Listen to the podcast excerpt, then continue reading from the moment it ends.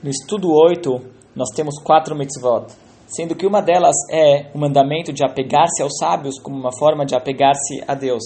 Obviamente, aqui um sábio não é apenas alguém que tem o conhecimento, mas é que sua sabedoria ela tem um efeito sobre sua conduta. A sua sabedoria ela, ela determina a sua conduta.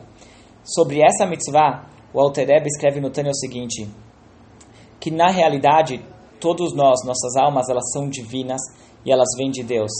Acontece que, conforme nossa alma ela desce, vamos usar esse termo, para o, corpo físico e o mundo corpóreo, então a nossa alma ela se distancia, distancia de Deus, ela perde essa ela, essa noção, na essência ela mantém-se divina, mas ela acaba sendo afetada pela, pela jornada que ela chega até aqui.